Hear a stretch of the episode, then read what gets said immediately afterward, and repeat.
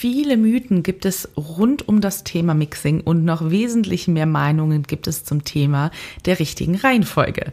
Falls du dir ein paar Videos zum Beispiel auf YouTube angesehen hast und dich selbst damit beschäftigst, wirst du merken, manche Ansatzpunkte ähneln sich, andere gingen ganz weit auseinander. Gibt es überhaupt sowas wie die richtige Reihenfolge? In dieser Podcast-Folge lernst du, welche Aufgaben die einzelnen Effekte haben und wie du sie sinnvoll einsetzen kannst, dass nicht jede Spur alle Bearbeitungsschritte braucht und dass alle Effekte und Plugins bei GarageBand und Logic schon voreingestellt sind. Hallo und herzlich willkommen beim Podcast durch den Tontechnik-Dschungel.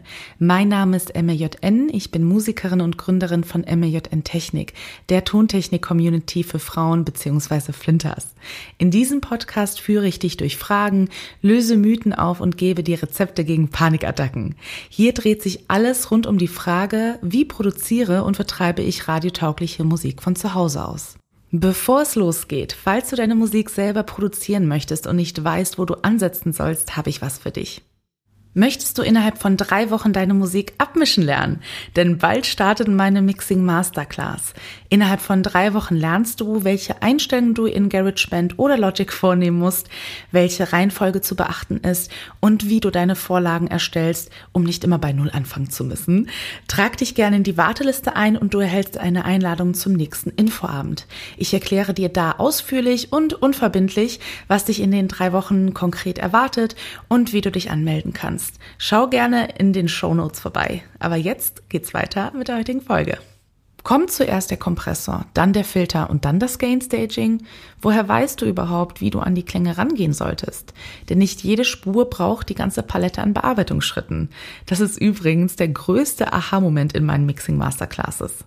Ich starte immer, immer, immer mit dem Durchhören meines Songs an einem Stück ohne Bearbeitung. Ich weiß, es ist schwer und die Verführung ist groß, aber ich möchte erstmal hören, womit ich arbeite. Hier notiere ich, was mir auffällt. Es kann sein, dass die Stimme zu dünn klingt, Übergänge nicht passend klingen oder zu viel in den Bässen los ist. Dann geht es schon an die Bearbeitung nach ungefähr drei, vier langen Minuten des Ausharrens.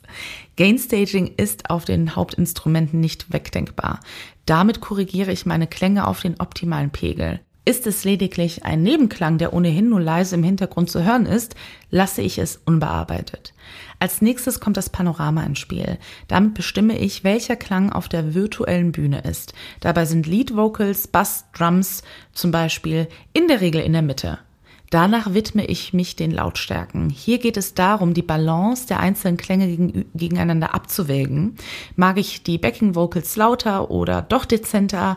Wie soll die Gitarre im Vergleich zu meiner Stimme sein, also die Lautstärke?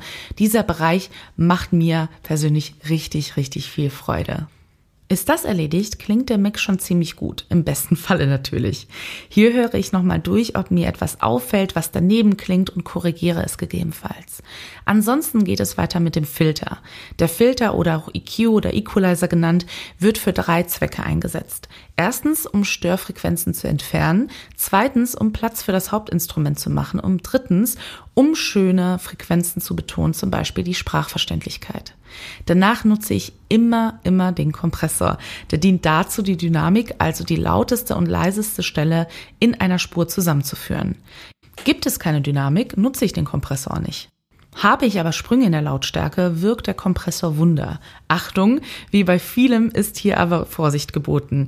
Wendest du zu viel Kompression zum Beispiel an, klingt der Sound schnell gedrückt und kleine Atmer klingen auf einmal total laut und das ist in der Regel nicht wünschenswert.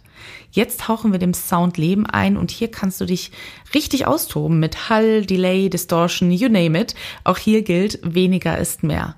Und am Ende empfehle ich den Limiter, damit die Lautheit deiner Musik auf den richtigen Pegel gebracht wird. Alle Plugins und Effekte gibt es schon voreingestellt auf GarageBand und Logic oder die DAW, die du nutzt.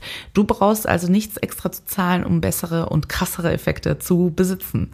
Möchtest du das Mixing aktiv angehen und mit mir erarbeiten? Vielleicht wünschst du dir auch eine Einleitung zum Thema, wie nehme ich mich richtig auf? Dann trag dich gerne in die Warteliste für die Mixing Masterclass und verpasse nicht die nächste Einstiegsmöglichkeit. Vielen Dank, dass du heute dabei warst. Falls du mehr über MAJN wissen möchtest, trag dich doch gerne in mein Newsletter ein unter majn-music.com slash newsletter und du erhältst immer die neueste Podcast-Folge sowie alle Angebote im Bereich Songwriting und Musikproduktion zugeschickt. Ab und zu gibt's auch noch ein Goodie. Bei Fragen schick mir gerne eine E-Mail. Ich antworte in der Regel innerhalb von 24 Stunden. Alle Informationen findest du natürlich unter den Show Notes. Bleib gesund und danke fürs Zuhören. Deine MJN.